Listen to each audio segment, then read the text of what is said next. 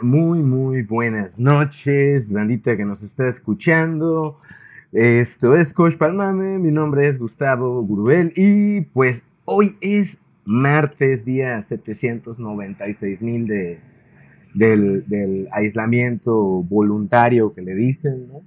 Y pues bien, vamos a estar platicando el día de hoy con, con el buen, este, con el buen, con unos, bueno, con unos compañeros que ahorita les voy a presentar. Vamos a estar platicando de el control social, cómo nos observan, cómo nos vigilamos, cómo nos vigilamos los unos a otros, cómo nos vigilamos a nosotros mismos, quién rayos nos está controlando, ¿no? ¿Qué es eso del control, no? Este, Obviamente, pues no vamos a tratar de, alimentar la paranoia, sino de hacer una, reflexión sobre todo, sobre esa, esa palabra, ese, par de palabras, ¿no? Que juntas luego, luego, eh, pues dan, dan pie a, muchas, a muchas, pues, como dicen por allá, lecturas, ¿no? De, de lo que vemos cada, eh, en el día a día, ¿no? Y obviamente para eso, pues me está acompañando mi queridísimo amigo Mario Acevedo, eh, doblemente colega comunicólogo. Y por cierto, también hoy es el día del comunicólogo. Felicidades, Mario. ¿Qué onda? ¿Estás por allá? Sí. Quiero un regalo. Sí, quieres un regalo. ¿Qué quieres que te regale? Yo, todos comprando regalos para el Día de la Madre, nadie compra regalos para el Día del Comunicólogo. ¿Qué onda? ¿Están viendo mal? Chale. Ah, pero pues... quieren? ¿Cómo nos van a querer, Y luego, luego empiezan, o sea, los colegas empiezan a hacer preguntas como, ¿le ha mentido a México, doctor Gatel? Ándale. por eso, sí, ¿cómo? A ver. A ver, a ver, dime los datos, ¿no? ¿Qué, onda, Mario? ¿Cómo estás? ¿Cómo te trata ya? Muy bien. Shkumpich, ¿no? Sitpach, Sitpach. Sitpach, perdón. Cerca. Perdón, perdón, perdón. ¿Qué onda? wow. Pues fíjate que que como que ya, ya, no, ya no ha estado tan, tan denso el calor últimamente, como que empezaron las lluvias y están refrescando y ya está como que nos dieron un respiro, ¿eh? Ya no estaba muy gacho el asunto. Sí, ayer. Ya, ya refrescó un poquito, ¿eh? Estos días. Sí, fíjate que yo tengo el, el truco del invierno, o sea, que, que, este, cuando baja la temperatura me doy un regaderazo antes de dormirme. Y ya con eso ya quedó el invierno, ¿no? O sea, ya, ya, este, ya me da un poquito de frío y hasta duermo ensabanado. Este, porque de verdad de... Ah, sí, sí. Sí, no me gusta el calor, es algo que detesto con todo mi ser. O sea, la única manera que pueda Yo no comprendo como hay gente que dice que le gusta. Sí, bueno, pues, pues, hay de todos los colores y sabores, ¿no? Y bueno, sí, claro, claro, claro. Le vamos a presentar a nuestro... Claro, o sea, dije que no lo entiendo. eso, eso. Este, y bueno, pues desde luego que nos está acompañando un carnalazo de prácticamente de la vida. Este, es de verdad una persona bastante, bastante creativa, muy, muy inteligente y tiene una, y tiene una voz muy, muy chida para la radio. Ahorita lo van a escuchar. Él es maestro en cultura y literatura contemporáneas de Hispanoamérica. Eh, tiene una licenciatura por, literatura latinoamericana por parte de la UADI. Eh, también es copropietario de Mácula Art Studio y actualmente eh, también ejerce como docente de nivel medio superior. Y este señor se llama Nelson Ibarra Canul. ¿Qué onda, Nelson Joaquín? A las rejas. A las rejas. Estás acostumbrado, ¿no? Tres patines, qué horror. Tres patines a las rejas. ¿Qué onda, Nelson? ¿Cómo te va, mi hermano? Aquí andamos. Gracias por invitarme, Gus. Saludos, Mario. No, de nada. Cuando dije, vamos a hablar de control, vamos, vamos a hablar de control. ¿Quién, ¿A quién le gusta esto del control? hablar del control. Al que menos lo tiene. ¿A quién le gusta, el, control? ¿A quién le gusta el control? A mi ex, pero pues es otra historia. Al que menos lo tiene. sí, bueno, y, y, bueno, yo creo que vamos de, con derecha a la flecha. Vamos a decir, vamos a empezar con eso, ¿no? Nelson, ¿a ti te controlan, mm, depende de qué quieres decir como, como que me controlan, ¿no? Me controlan fuerzas internas o fuerzas externas. O a qué, a qué, a qué ámbito del control vamos a hablar, ¿no? O sea, si yo ejerzo control o, no sé, las múltiples ideas que pueden surgir de, qué significa que me controlo o que alguien me controle, ¿no? O, qué significaría eh, estar bajo esta dominación, ¿no? Y, y, en qué momento dejamos de ser seres que controlan o se dejan controlar, ¿no? Eh, para ser algo diferente, ¿no? Algo que libere, por ejemplo. Desde luego, de hecho, ese es, es, es justamente, y como comentábamos antes de, de, empezar el programa, creo que sería la mejor manera de empezar a hablar de esto, ¿no? ¿Qué entendemos por esta palabrita, ¿no? ¿Qué es control? ¿Qué es control para ti, Mario? ¿Cómo, cómo lo ves? Mira, probablemente la, la acepción más común que la gente tiende a darle a la palabra control es como decir manipulación, es decir, una, un algo o un alguien que decide las acciones de otra persona o un grupo de personas. Probablemente creo que es lo que la mayoría de nosotros nos viene a la mente cuando pensamos en la parte de control. manipular de por alguien. Entonces, probablemente por ahí iría el asunto. Sin embargo, pues como buen amante de la filosofía, yo me voy a ver por otro lado y pienso que eso es una ilusión, ¿no?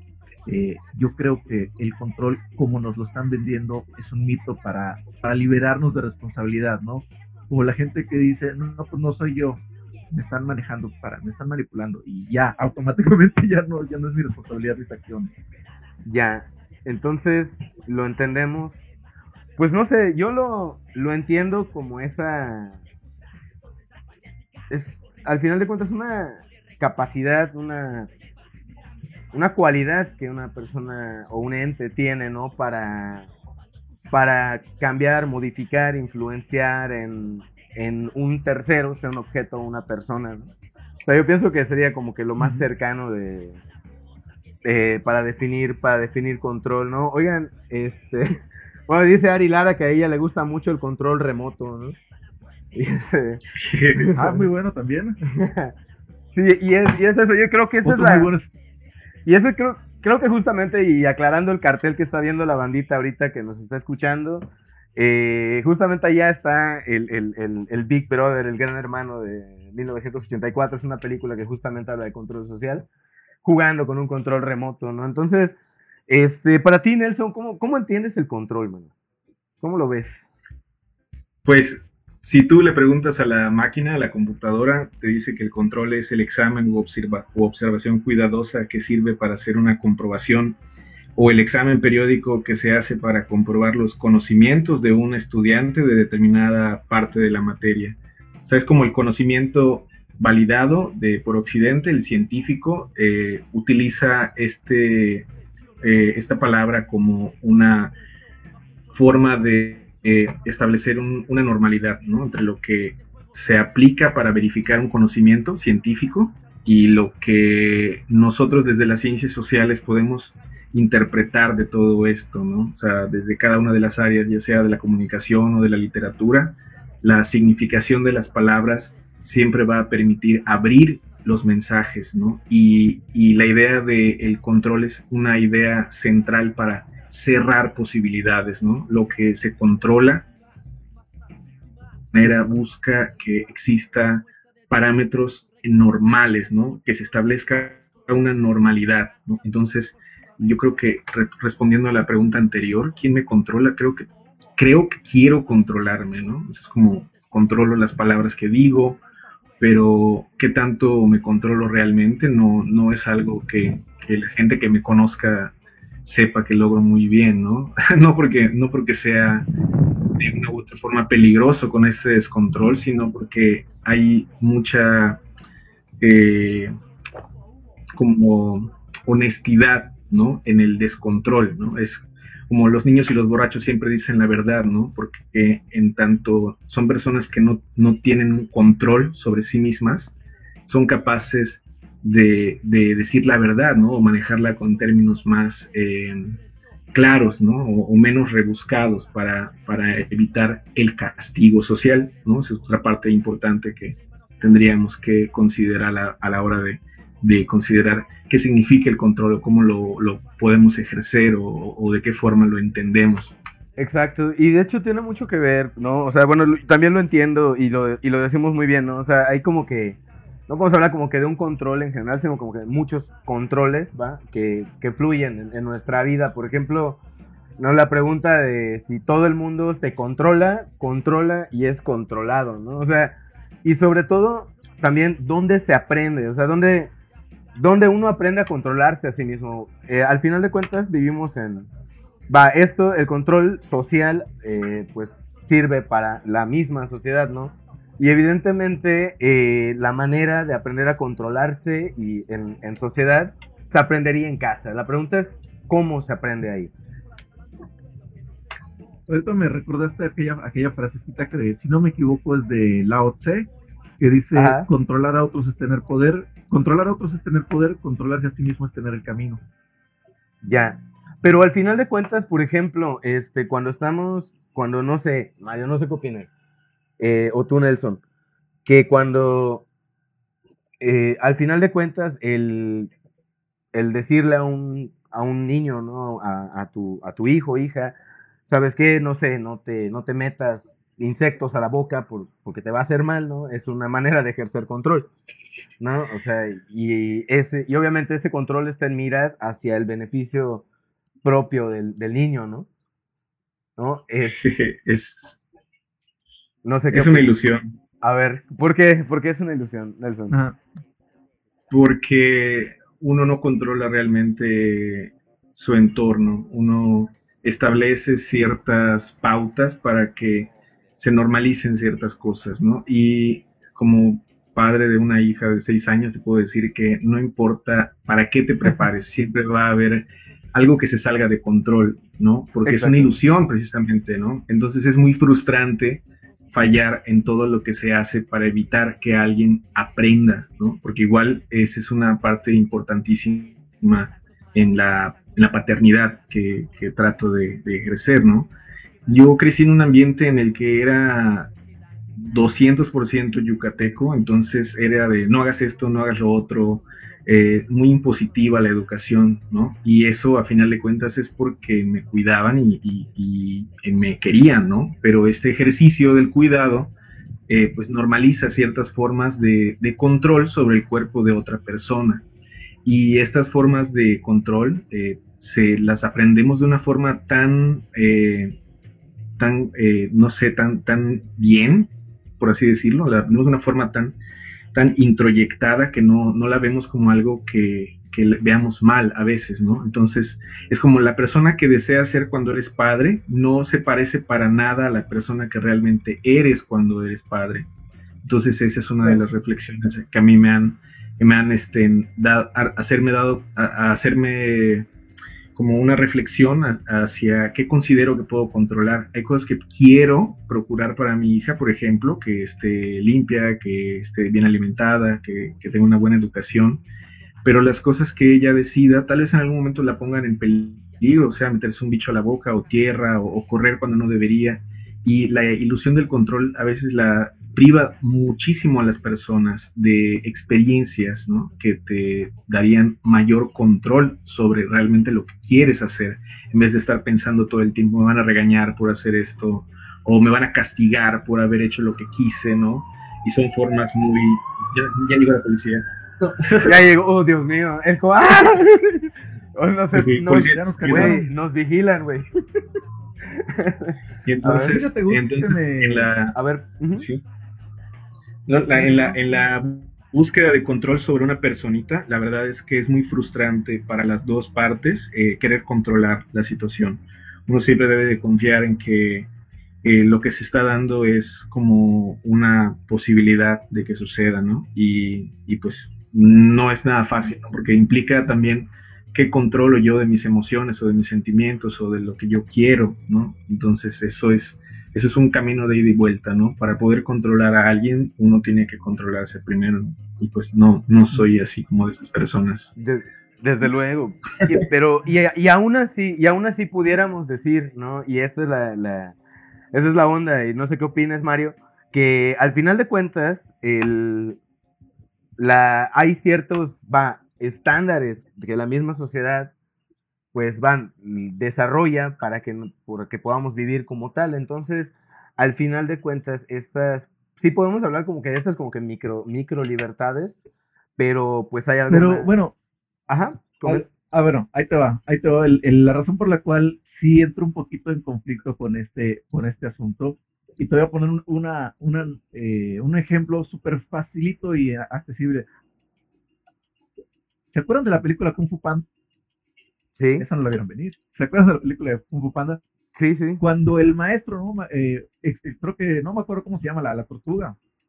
Güey. trata de explicar al ¿Cómo se- otro, al cómo se llama? Al maestro, un güey, es cierto, un güey. Un güey. El maestro, Un un güey, güey. es cierto. Les, les, está, les está explicando al otro maestro que el control no existe. Y le pone un ejemplo tan sencillo. Oye, este de. Pues es que tú no puedes controlar que crezca un árbol. ¿Cómo no? Pues lo siembro y abro el hueco y lo siembro, sí. Pero tú no puedes controlar qué es lo que va a salir de ahí. Si la semilla es de durazno, va a ser un durazno. Tú no tienes un control sobre qué fruta va a ser esa. Esa decisión ya está tomada. Entonces, en algo tan sencillo como eso podemos ver, pues no. Y si hablamos de métodos de control social, yo te diría, pues tampoco. Eh, soy un poquito partidario de la, de la perspectiva que tiene Jean-Paul Sartre sobre la, sobre la libertad y el control, que dice que pues a fin de cuentas todos somos libres todo el tiempo, ¿no? Porque, porque tú me dices, es que la sociedad tiene mecanismos para regular comportamientos. Sí, pero tú tienes la libertad de elegir si lo sigues o no lo sigues. Y si estás siguiendo ese, ese, esos lineamientos, no es la sociedad quien te está controlando, eres tú quien está decidiendo voluntariamente seguir esos lineamientos. Porque, sí, porque tienes la opción de rechazarlos también. Entonces, por ese lado yo lo veo, yo lo veo eh, como que, pues, ajá, ¿no? Por eso insisto, yo sí, yo sí considero que el control es solamente una ilusión. La libertad perpetua la tenemos de decidir, por muy gruesa que esté la situación, eh, siempre puedes elegir, claro, a veces la alternativa no es buena, pero, tú, pero la libertad de elección la sigues teniendo. Bueno, al final de cuentas, Ah. sigo y, y justamente voy a, voy, a, voy a citar al tío Lucas Nelson, este, sí, a, a Michel Foucault, ¿no? Cuando comenta, ¿no? Que dice que el pez nunca descubre que vive en el agua, de hecho, como vive inmerso en ella, su vida transcurre sin advertir su existencia. De igual forma, una conducta que se normaliza en un ambiente cultural dominante se vuelve invisible. Entonces, este, y, justa, y justamente es eso. y va el siguiente punto, ¿no? ¿Qué, ¿Qué pasa? ¿Qué pasa cuando este, cuando alguien se sale de control, ¿no? De este control. Hablando de que, y partiendo también de la idea de que la normalidad en sí, ¿no? O sea, lo que entendemos como lo normal es, es básicamente una, una, va, es un, es un marco de control social. No sé qué opinas, Nelson. No sé, ¿cuál es tu Eh, perspectiva? ¿Respecto a qué? ¿Cuál es la pregunta? La pregunta en general es, la, la pregunta, o bueno, tu opinión respecto a que al final de cuentas eh, la misma sociedad tiene estructuras y estas estructuras que bueno, al final de cuentas pueden ser instituciones como la iglesia, pueden ser instituciones como la familia, pueden ser, perdón, la religión, no la iglesia, la, la, la familia, la religión, el Estado eh, y las normas ¿no? de, de, de, convivencia social, son esas, son normas y al final de cuentas es para que nos metamos dentro de esta normalidad, ¿no? Entonces, eh, eso, bueno, yo pienso, bueno, jugando un poquito a, a, a, al debate, es que al final de cuentas sí estamos, sí somos libres dentro de un marco limitado, ¿no? ¿Cuál es tu apreciación respecto a, a los niveles de control?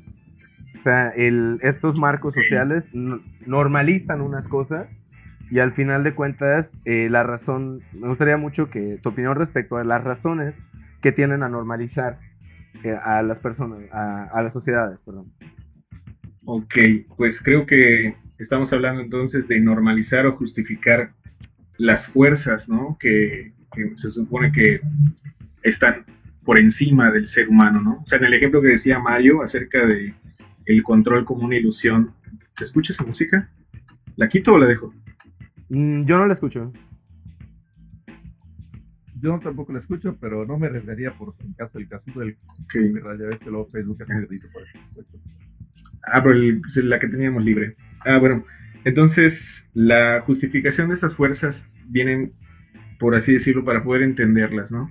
Eh, igual regresando a mi experiencia con infantes, es como no, lo normal es que cuando estamos en un espacio público, cuando ya socializamos, en la medida en la que somos capaces no solamente de controlarnos, sino también de poder controlar a otras personas, es que vamos a tener más o menos éxito sobre nuestras vidas, ¿no? Eh, y pues definitivamente, ¿no? Las personas que pierden el control son sumamente llamativas, ¿no? Veamos el ejemplo de la Britney Pelona. No, no hay nada más icónico que un icono pop ah, bueno. que se revela totalmente, ¿no? Contra, qué fuerzas, ¿no? ¿Qué fuerzas la mantenían ella dominada, ¿no? Y eso está interesante porque es una figura mediática eh, y se les quita la privacidad a las personas que viven en esta condición ¿no? de, de íconos de la cultura pop. Y la gente se quiere parecer a estos íconos de la cultura pop. Entonces, las formas de dominación que vemos hoy en día son sumamente exitosas, ¿no? En la medida que son como casi casi campañas eh, mediáticas de consumo inmediato, ¿no? Anteriormente, las, las, cosas que nosotros controlábamos, por ejemplo, en lo que escuchábamos, que era como para oponerse a, a otras formas de escuchar, otras músicas, y decir yo soy punk, soy rock, soy reggae, o soy una identidad a partir de la música. Entonces, la libertad de elegir eh, muchas cosas siempre va a estar determinada por a qué grupo social deseas pertenecer, ¿no? Un poco como de lo que vendría siendo el, hábitus, ¿no? Un tema bastante recurrente a la hora de, de qué hacemos o, cómo justificamos, por ejemplo, lo que hacemos en una familia, ¿no? O sea, te meto a clases de piano porque esto te va a servir para tu futuro, ¿no? Y es un control que se ejerce sobre una persona porque se busca mejorar en una, en una escala social, ¿no? Acumular bienes culturales. Entonces, eh, justificamos fuerzas sociales, ¿no? Que ejercemos sobre individuos o sobre grupos porque pensamos que existe un mayor bien al aplicarse este eh, control y no pensamos, por ejemplo, en la versión eh, que dice Orwell, ¿no? de 1984, en que esto sea en realidad un gran mal, ¿no? que, que prive de sus libertades a las personas, ¿no? hasta, el, hasta el grado de quitarle la libertad de pensar ¿no? de, directamente y, por ejemplo, la capacidad de amar, que es otro de los temas recurrentes de este libro de 1984 y las formas en las que nosotros controlamos esas formas, ¿no? En las que se relacionan otros cuerpos y otras personas. Y no sé si, si, me, si me estoy desviando ya mucho del tema. No, de hecho, de, hecho está, está, está, está, maravilloso, ¿no? ¿Qué opinas, Mario? ¿Estás por ahí, Marito? Ah, está bastante interesante. De hecho, sí, me, eh, de, eh, incluso Fíjate que me, hiciste recordar una, otra perspectiva que ya había leído en eh, varias ocasiones, con la que tal vez en algún momento estuve de acuerdo, ¿no? De que eh, hace un momento hablábamos de que el control es la ilusión y esta otra perspectiva dice, no, el control es real, lo que es una ilusión es la libertad. Y te ponía el ejemplo de los partidos políticos. Te dicen, tú eres libre de elegir. No, tú eres libre de elegir entre, entre una opciones que ya fueron electas por alguien más. Entonces, hasta cierto punto no tienes esa libertad, ¿no?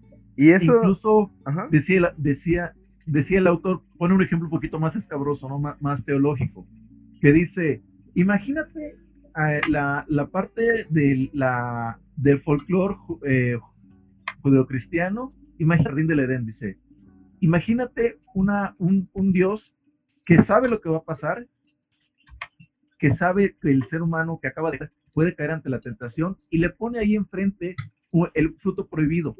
Si realmente no quisiera que lo tocara, no lo va a poner a su acceso. ¿Por qué? Porque él sabe, lo va a tocar. Entonces no fue libre, no fue libre albedrío, era, era, era bola cantada, era todo arreglado. Entonces, está poniendo una serie de ejemplos así de, de, no, tu ilusión es una, el, el, la libertad es una, es una ilusión. Entonces, este, este conflicto, ¿no? De que, bueno, la libertad es una ilusión, el rol es una ilusión, alguno de los dos existe, híjole, ¿no? ¿Qué onda? ¿Bajo qué perspectiva, bajo qué circunstancia? Es que, es que bueno, luego, luego al final de cuentas es, pienso que ah, es una, es una constante retroalimentación de controles, ¿no? O sea, son fuerzas que, que nosotros mismos ejercemos y que ejercen sobre nosotros, ¿no?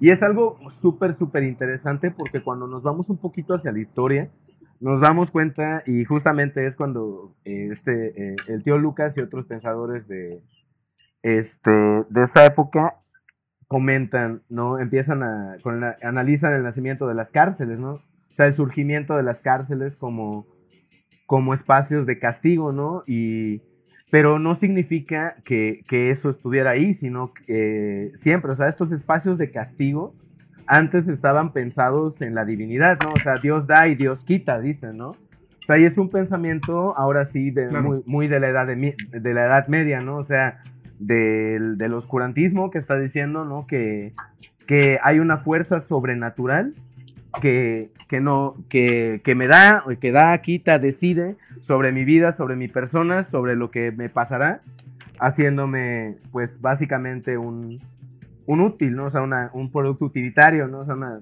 solamente soy de utilidad para una cosa. Y después, eh, y después de esto, ya que pues termina el oscurantismo, empiezan otros medios, ¿no? De control social. Recordemos la Inquisición, que al final de cuentas era... A ver, a ver, a ver, a ver, espera, Gus. Aguanta. ¿Me estás diciendo que terminó el oscurantismo? Digo, porque lo que, lo que he visto últimamente en las noticias me hace pensar lo contrario, ¿eh? O sea, Sí, oye, por cierto, voy a leer algunos comentarios. Este, por, eh, Ari Lara dice que salud por la Britney Pelona.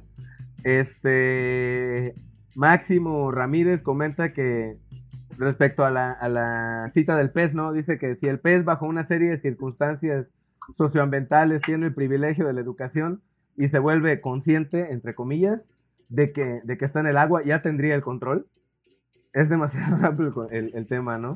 Y luego también Ali, Ari, Ari comenta, muy interesante, eh, dice que el control social actual es un control monetario de lo que se puede comprar, lo que se puede, lo que se puede comprar, se puede vender y es horrible saber que se permiten ciertos crímenes en la medida que se perfeccionan las estrategias de control sobre personas vulnerables. Y Celia Quijano comenta, ¿no? Que solo hay que ver cómo AMLO controla a sus seguidores, ¿no? Y pone tres caritas tristes. Y eso es bien interesante, porque como estamos viendo, el control social trasciende, ah, obviamente, va, este, los actores políticos, los miembros a hermana. de las, de las instituciones, ¿no? Este... Ah, bueno, sal- ¿es tu hermana? Bueno, Gus, Ahora Sí, Sí, pero, pero al final de cuentas, y lo que quería comentar es cómo, a- a cómo mí- termina la, perdón, cómo termina este proceso de oscurantismo y las, las maneras de, ejercer, va, perdón, termi- eh, la Iglesia Católica pierde poder, mucho poder, este, eh, este, y por eso, bueno, los métodos de control social son diferentes, ¿no? O sea, la Inquisición era por si alguien de- no creía en Dios, que era la norma, ¿no? Y, en, y luego cuando se empieza a legislar como tal, empiezan las sociedades modernas, eh, este control social, pues ya está normado. O sea, hay una serie de reglas, ya no son los 10 mandamientos completamente interpretativos, son papeles y papeles y papeles completamente interpretativos, ¿no? Este, ahora, ta, ta, ta, vamos a ver. Ahora sí, y justamente platicando, re- eh, retomando la broma, ¿no? De que vivimos en el oscurantismo, ¿no? La frase esta del nuevo orden mundial. No, o sea, la pregunta y que me gustaría que contestemos con, eh, es, es, ¿es nuevo? O sea, hablando de que este nuevo orden mundial, al final de cuentas, es una serie de, de técnicas, de estrategias, hace de control. es la- ¿Es, es nuevo esa este nuevo de- orden mundial? de- Ajá, eso es lo que voy. O sea, la frase nuevo orden mundial se me hace tan, tan evidentemente con- contradictoria como hablar de sociedades secretas de las que todo el mundo ha escuchado. Pues entonces no son tan secretas, ¿no? Exacto. Entonces, nuevo orden mundial del cual se viene hablando hace siglos, pues entonces a lo mejor no es tan nuevo, ¿no? O sea, Sí. O sea, ¿qué tan nuevo es, güey? sí, que, me, me hacen mucho ruido ese tipo de expresiones, ¿no? ¿Qué tan nuevo es, güey? Que tiene, que tiene O la sea, pirámide de qué, con qué, ¿no? este, en- ¿qué, este, ¿qué tan nuevo es que está la pirámide de Keops, güey, en los, en los billetes de a dólar, güey? Claro. o sea, ¿Qué onda? Y este, bien, Nelson, eh, ¿y ¿cuál sería tu estimación, mano, respecto a qué tan nuevo es este orden mundial, Ah, refiriéndonos a los, a las estructuras que se van renovando, ¿no? O sea, ¿cuál es la estructura que, que ahí está siempre, ¿no? O sea, ¿quiénes Bueno, son estas grandes creo- fuerzas? ¿no? creo que les da miedo hablar de los masones, no entiendo el, el- el- el como el conflicto de, de hablar, por ejemplo, de estas sociedades discretas, ¿no? Sobre ahí que están ahí. En- ¿A qué, a qué- a qué, a qué. Víctor Cervera Pacheco te refieres, Nelson? Pues eh, retomando, retomando más que nada la idea de, de, de que existen órdenes, ¿no? O de que existe gente que tiene un mayor control sobre otras personas. Eh, y retomando que estamos de acuerdo en que el control es una ilusión, ¿no? Hay ilusiones que nos mueven para mejorar y hay ilusiones que nos libran de la idea de control sobre nosotros mismos, ¿no? Em, todas las ideas que nosotros podamos generar son metafísicas, están más allá de nuestro cuerpo, pero se manifiestan a través de nuestras acciones, a final de cuentas. Em, y esta justificación sobre lo que nos permiten hacer otras fuerzas o, lo que nosotros eh, nos, van a dar premios o castigos si nos portamos bien o mal en este mundo, son fuerzas que, que es muy difícil subvertirlas y al mismo tiempo es muy fácil a través del lenguaje, ¿no? Para nosotros es más fácil pensar en la inexistencia de Dios que pensar en que sea en realidad una diosa, ¿no? Una diosa universal como es todo el panteón eh, en las estructuras religiosas antiguas, ¿no? Siempre una supremacía de las fuerzas naturales femeninas, del agua, de la serpiente, del conocimiento del cuerpo, de la vida, ¿no? Eh, de la fecundación y de todos estos secretos negados, ¿no? Por corpóreamente al hombre, porque no, no hay esta existencia de, la vida, sino es a través de las mujeres, pues este control religioso antiguo eh, nos, es, nos, nos es muy ajeno a la idea del máximo control, ¿no? Que, se supone tienen las personas a través de una deidad, ¿no? Y los demonios eh, que se oponen a esta voluntad de Dios, ¿no? Entonces, estos, estas estructuras altamente morales, que se basan más que nada en no pienses en hacer el mal siquiera, pues a final de cuentas son estructuras de control que, que, están muy introyectadas, ¿no? Y que son, a final de cuentas, formas de preservar la vida, ¿no? Nos guste o no, las personas hacen sacrificios para preservar sus formas de vida, ¿no? La gente que comemos carne, por ejemplo, sacrificamos la vida de otros animales para poder alimentarnos. Y la idea eh, de delegar el mayor poder, delegarle a un mayor poder, una mayor capacidad de generar mal y oscuridad, por ejemplo, ¿no? Como en estas eh, teorías que hay acerca de los poderosos, como Hillary Clinton, y que sacrifican eh, infantes, ¿no? En, el Pizzagate y toda una serie de delitos horrendos, ¿no? Que suceden en estas cúpulas de poder. Me parece que delegan, ¿no? En algo más oscuro y perverso para poder lidiar con la realidad, ¿no? Que hay personas que toman decisiones horribles y que lastiman a otras personas, ¿no? Desde la acción e incluso desde la omisión. Entonces, hay formas de control que son muy sutiles, ¿no? Las más evidentes, ¿no? Como la violencia, como la fuerza, son fuerzas que eh, se basan meramente en, una superioridad de masa, ¿no? Por así decirlo. Eh, pero otras son mucho más sutiles y más complejas de entender, ¿no? Y cómo nos controlan incluso en el lenguaje, de, no poder pronunciar cosas que no sería adecuado pronunciar, sea eh, el nombre de, un enemigo, por ejemplo, ¿no? Para la gente religiosa, del nombre de, decir Satanás, de decir Lucifer, de decir, te dicen enseguida, no digas su nombre, ¿no? Se te va a aparecer. De decir Andrés Manuel López Obrador en, las, en el pan, güey. O sea, sí, sí, perdón, Nelson, por cortarte el rollo, carnal. Perdón, perdón, por cortarte el rollo, Nelson. Este, en adelante, mi hermano. estaba... Ah, te decía que la gente cuando piensa en algo que dice, él tiene miedo a que realmente se realice, ¿no? O sea, es como, no digas el nombre del diablo porque se te va a aparecer. Y este es un pensamiento también muy dominante en nuestra cultura yucateca, ¿no? Porque también tiene un fuerte trasfondo de la cultura maya que entre los mayas sí sacrificaban niños para obtener agua en tiempos de escasez, ¿no? De, era, sequía, ¿no? Era la normalidad en ese momento. Vivían muy bien, pero es horrendo pensar que personas entre 2 y 10 años las atendían durante un año eh, a cuerpo de reyes porque representaban al dios Chak y su alma más pura, más piadosa iba a elevarse mucho más alto que la de los otros eh, humanos, ¿no? Eh, según estos brujos del agua. y todas estas estructuras reales de poder que dejaron sus pirámides aquí en Yucatán, ¿no? En donde además cayó un meteorito, ¿no? O sea, hay, hay muchas fuerzas que nosotros podemos querer darles una significación, pero siempre es mucho más eh, rico el proceso de inventar todas esas historias que entender, ¿no? Que las fuerzas naturales son simplemente eh, no sé, como muy pausadas y muy concretas, ¿no? Eh, y que son tal vez no del todo satisfactorias para dominar el mundo, por así decirlo, ¿no? Por eso existe la magia, o sea, la idea de poder controlar la naturaleza y de a través del poder de un ser humano, ayudado por otras fuerzas, e, e incidir en la realidad, ¿no? Es lo que asusta, pero le gusta a la gente a la hora de hablar de las teorías de conspiración, ¿no? Que existe una justificación de lo que, lo que estás viendo, ¿no? Que se puede controlar, que, lo, que puedes obtener ese poder, ¿no? Y ciertamente el, poder es, es, no sé, de todo, ¿no? Eh, a la gente la cambia, la transforma, es algo real que, que se da en el cuerpo de las personas, ¿no? Un tanto una persona con mucho poder se siente, ¿no? Las personas no sé, te acercas a cualquier político eh, o te acercas a una persona que, sientes que es una persona que tiene una carga más fuerte, ¿no? De presencia le llaman a veces. Y eso es una cuestión que se siente en el cuerpo, ¿no? Y la gente que te vende cursos, ¿no? Para proyectar una mejor imagen o para hablar mejor en público o en radio, como yo que doy clases de esto, eh, les muestro, ¿no? A través de tu postura corporal, cómo les hablas, ¿no? Eh, son trucos, ¿no?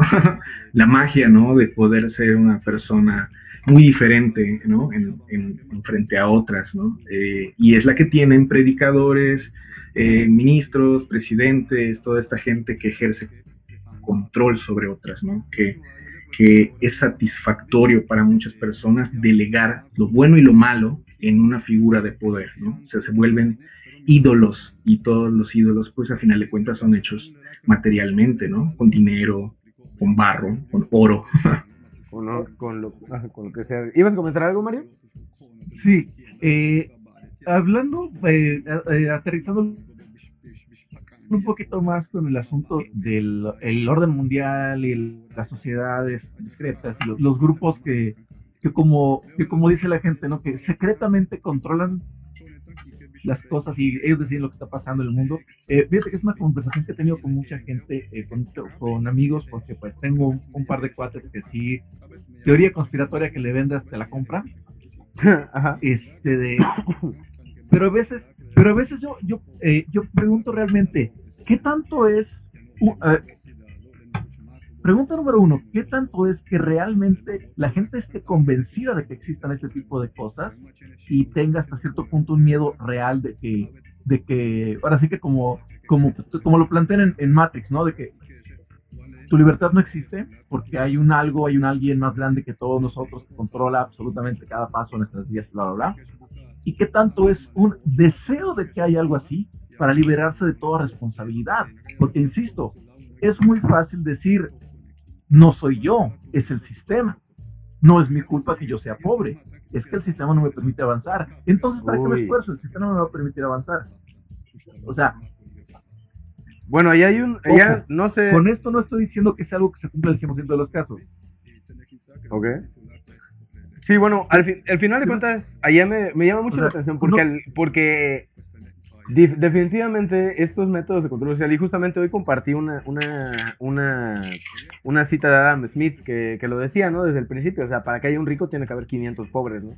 Entonces sí es sistemático. O sea, la pobreza es sistemática, eso es, eso es ah, más que evidente, claro. ¿no? O sea, nada más para dejarlo muy claro, ¿no? Porque al final de cuentas, eh, efectivamente... No, no, es, no es a eso a lo que me refiero. O sea, no estoy no voy a no voy a atreverme a afirmar de que ah no es que el que es pobre es pobre porque quiere no no definitivamente no eh, y tenemos evidencia de sobra para decir eso. Estoy diciendo que hay individuos que efectivamente sí caen en esto, pero porque por voluntad propia dicen, no, es que no es mi destino, es que no es mi destino estar bien, no es eh, las, las figuras en el poder, no sé qué, no quieren que yo trascienda de, de nivel socioeconómico, entonces no me voy a esforzar, porque no está, en, no está en mis manos esa decisión, alguien más fuerte que yo ya la decidió. Y en lugar de, de probablemente poner de su parte, que a lo mejor pudiera ser que tuvieran al acceso a los privilegios que les permitieran trascender, el solo hecho de estar convencidos de que hay algo más en el poder que no me va a dejar subir, hace que ahí se queden. Entonces muchas veces es muy fácil endilgarle la responsabilidad de tu vida a una fuerza más grande que tú. El ejemplo más claro, hasta la fecha seguimos viendo gente que se, que se libera a sí mismo de responsabilidad cuando mata a alguien, por ejemplo, que dicen, el diablo me hizo hacerlo. ¡Pum! Automáticamente ya, ya esa persona está renunciando a, su responsabilidad por el solo hecho de asumir que no, es que esta, esta figura que es más grande que yo tiene control sobre mí. O todavía más, más horrible, cuando se comete una violación, ¿qué es lo primero que hace la gente? Renuncia a su responsabilidad diciendo, no, ella me incitó. No, es que fueron mis instintos. Es que fue, o sea, ¿cómo, utilizamos el concepto de control para lavarnos las manos? No, me controlaron. Y también como, como, ese, ese control también hace que, que, este, que se normalicen estas acciones, ¿no? O sea, al, final de cuentas, o sea, sí, como que esto es normal que ocurra y así es y, y no puede cambiar, ¿no? Sea, ¿por qué? Porque justamente es algo que, que va por encima, ¿no? De todos. Sí, ¿tú qué opinas, Nelson? De... Ah, bueno, ya, ya hemos platicado, ¿no? Este, ya habías comentado eh, tu punto al respecto. Yo creo que nos vamos un cortecillo musical. Estamos a muy buen tiempo y me parece muy bien. Primera vez que lo logramos. Estando en tiempo, ¿no? Espérame, espérame, espérame, espérame. Dígame. A ver, ¿qué espera, no? Nada más, nada más quería anotar sobre esta idea del control como premio y castigo oh, ¿no? sí, en, sí, sí, ausencia de esto. De hecho, y que es este, una forma. Disculpa, disculpa, de hecho, era este. Esto lo, lo queríamos, eh, lo tenía, tenía planeado desarrollar un poquito más adelante. Porque sí da, sí, sí da para, para al menos otros 30 minutos de plática. ¿Te parece si lo escuchamos, eh, si lo desarrollamos después de la, de la canción? ¿O lo, lo quisieras comentar ahorita? Te lo permito si lees los comentarios que están allá, interesantes. Desde luego que en sí. la transmisión. Desde luego que sí, eso me parece. Venga, eso. Eso me parece perfecto. Muchas gracias. A ver, a ver, un momentico nada más. Aquí estamos. A ver, vamos a ver qué dice, ¿no? Eh, como los semáforos, dice Ari Lara, ¿no? Y se tiene que saber el código igual, ¿no? Si no se comparte el código, probablemente no se imparten ciertas formas de control la paranoia debe servir de regla para medir la cantidad de control que otros tienen sobre uno. ¿no? Y eh, David comenta, eh, ayer un periodista hablaba de cómo, Genaro García Luna utilizaba toda la tecnología que habían adquirido con el plan Mérida para acosarlo, seguirlo con celular, imposibilitar que el celular se apague, amenazarlo a cualquier hora con datos familiares, de ubicación, etc. ¿Todo por qué? Porque quería publicar un libro con videos de García Luna y Felipe Calderón, coludidos con el narcotráfico. ¿Acaso conocemos otro ejemplo del control social en los últimos años que no ha afectado a nuestra vida cotidiana? Pregunté, ¿no? El control está ahí. Le agrego un poco de crema. Imagínense vivir todo eso y que aparte le digan a la comunidad que es imposible que un yucateco pueda ejercer ese nivel de poder. La única alternativa es ser pacífico, ¿no?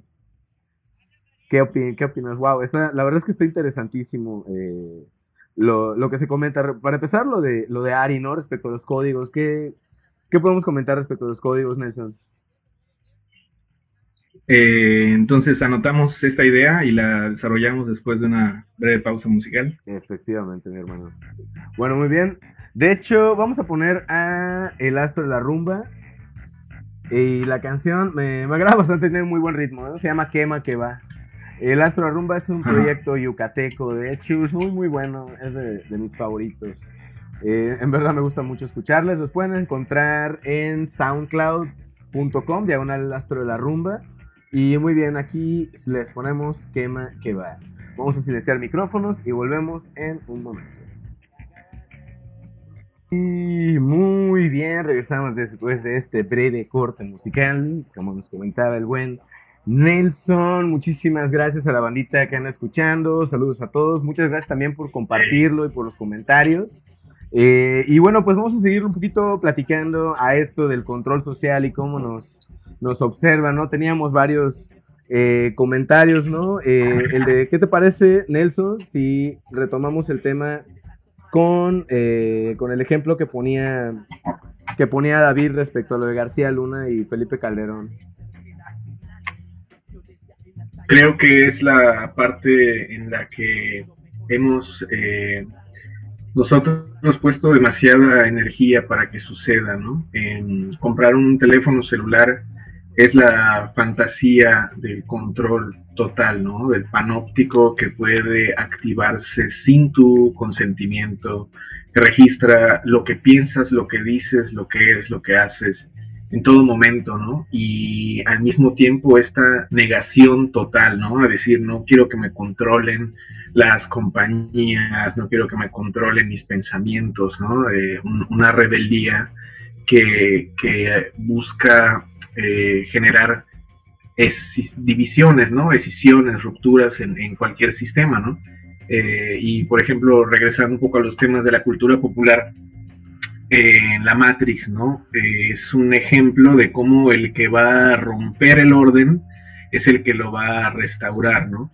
Todas estas son eh, un poco filosofías que vivimos dentro de la cultura mexicana sin entender a veces que nos controlan eh, nuestros cuerpos, nuestras mentes, nuestras formas de vida a través, antes que de otros medios digitales, a través del pensamiento como el pecado, la culpa, y la moral, ¿no? Entonces, no, no vivimos realmente en sociedades cívicas en las que se respeten el derecho de las personas a vivir, a amar, a, existir de la forma que más les plazca, ¿no? Competimos constantemente por los recursos y un poco respondiendo a la pregunta de Arturo Victoria, ¿no? Que decía, esta música que escuchamos eh, ejerce algún tipo de control social, hay arte sobre control social, eh, yo diría que sí hay un control eh, de calidad, por así decirlo, eh, positivo, que es el que se busca con la legitimación, ¿no? Con la legitimación de, de, una forma democrática, por ejemplo, ¿no? O sea, es legítimo el poder electo por una mayoría y ahí a veces se nos olvida nuestra responsabilidad de ser críticos con el sistema, ¿no? De ser críticos con nuestras decisiones, y al mismo tiempo retomando lo que decía Mario, y que coincido con él, es muy fácil delegarle a otra persona eh, las acciones de uno mismo para, para, no tener que lidiar con el proceso de tener que dejar de tomar esas decisiones, de dejar de cometer esas acciones, ¿no? Eh, de, tener que tomar responsabilidad de lo que uno hace, eh, piensa y dice todo el tiempo, ¿no? También un poco este, este sistema de control del que habla David es eh, en el panóptico del celular el mayor miedo y la mayor herramienta de, control sobre gente que es de verdad agresiva, ¿no? Desde las personas que tienen una, una tendencia violenta hasta las que tienen una actividad como la de este Chelo Rejón, ¿no? O supuestamente ya de plano violatoria, ¿no? O sea, es un violador y entonces hay que controlar que esta persona eh, ejerza esta violencia, ¿no? O sea, es, una, la información también es una forma de, controlar la cantidad de daños que se pueden ejercer, ¿no? o sea, hay, muchas posibilidades eh, que van mucho más allá de, solo la idea de que exista una fuerza o voluntad superior que me dicta qué hacer, ¿no? Y que, a veces me salgo de control, ¿no? Es, una complejidad bastante amplia y que podemos, no sé, a partir de las preguntas o que, podemos como ir concretando, ¿no? En, este, en este programa para poder dar ciertas recomendaciones, ¿no? O sea, hacerlo práctico. Desde luego, desde luego. Y justamente eh, me llama mucho la atención cuando estamos hablando de que siempre le dejamos a, otra fuerza la, capacidad de decisión de nuestros propios destinos, digamos, ¿no? Y ahí, lo, bueno, va la pregunta, ¿no? Al final de cuentas, ¿quién es esta fuerza, ¿no? O sea, ¿quién la, quién la ejerce? ¿De dónde viene, ¿no? Porque, por ejemplo, o sea, una, una medida de, de control social de muchas lecturas es pues justamente este, este, esta campaña, ¿no? Que, le, que, el, que el gobierno le dice campaña de sana distancia, ¿no? La campaña nacional de sana distancia. Que al final de cuentas, eh, a mí se me hace muy interesante porque, de, o sea, podemos alcanzar a ver todo, todo esto que, que estamos platicando desde muchos, muchos puntos de vista eh, cuando se habla de la pandemia. ¿Por qué? Porque para empezar es mundial, ¿no? Entonces hay, hay fuerzas, ¿no? por ejemplo, hay entidades como la OMS que, eh, que ah, digamos, como no puede mandar, recomienda, pero al final de cuentas, cuando estas recomendaciones las abrazan los gobiernos, es interesante cómo el control se ejerce a través de, de estas mismas decisiones, ¿no? Estamos viendo eh, cómo cada estado del país está llevando un poco a su modo la manera en, en, que se aíslan las personas y más allá de eso, lo que pasa cuando no se aíslan. ¿no? Entonces, eh, la pregunta es esta, ¿no? Eh, ¿Dónde está, cómo, cómo se ejercen estos, estos controles cuando se habla del control social, ¿no? O sea, cuando... Eh, en, el, en, el, caso específico de la pandemia, ¿qué alcanzas a ver, Mario? ¿Cómo lo ves desde, desde ahí? ¿Cómo se ve desde Ishkumpich, no? No, Ishkumpich. Ah, se olvida tu lugar. ¿Cómo, ¿Cuál es tu lugar, Mario? Y dale con Ishkumpich. ¿Qué te huele Ishkumpich? So, solo por ti me voy a mudar, ¿eh? Ya me llevan dos veces que cambias de casa, tú. Sitpatch. Sitpatch. ¿Qué onda? ¿Qué rollo tengo con Ishkumpich? ¿Qué onda? ¿Cómo, ¿Cómo ves? ¿Cómo ves los, por ejemplo, hablando a nivel, a nivel, a nivel federal, ¿cómo ves el control? O sea, el control respecto, el control social en la pandemia viendo la, va, el Mira, comportamiento social desde la pandemia, desde esta área. ¿Cómo lo ves? A mí me resulta muy interesante cómo todo, todo, todo el, el, conflicto que hay en torno a esto, eh, porque pues de alguna manera, eh, viendo, viéndole el lado positivo a la estrategia de control, ¿no? Eh, y, y uh, conectándolo con un ejemplo que me pasó eh, el día de ayer, de que yo voy al dentista porque tengo un problema de, de la boca, tengo un problema, entonces voy un dentista para que él me diga qué hacer. Voluntariamente estoy dejando que, el, que la persona que sabe, dígase el especialista, que, en, que, en, términos de pandemia podría decir, bueno, si consideramos a la OMS o en cuyo caso la Secretaría de Salud como una autoridad en, en, en temas de salud, pues yo creo que voluntariamente les damos esta, esta capacidad de rolarnos al decir, ¿sabes qué? Ellos saben qué onda, mejor vamos a seguir sus indicaciones. ¿Qué pasa? Hay gente que lo ve como algo negativo, que es por la razón por la cual ha habido tantos conflictos en varias partes de la República. Lo ven como un, no, es, es efectivamente, sí me están queriendo controlar, pero uno, en contra de mi voluntad y dos, necesariamente por mi bien. Sí. Ahí es donde entra eh, en conflicto la, la, la, problemática social que tenemos en la actualidad, que por cierto, cabe mencionar, no es exclusiva de México, eso está pasando en todos lados.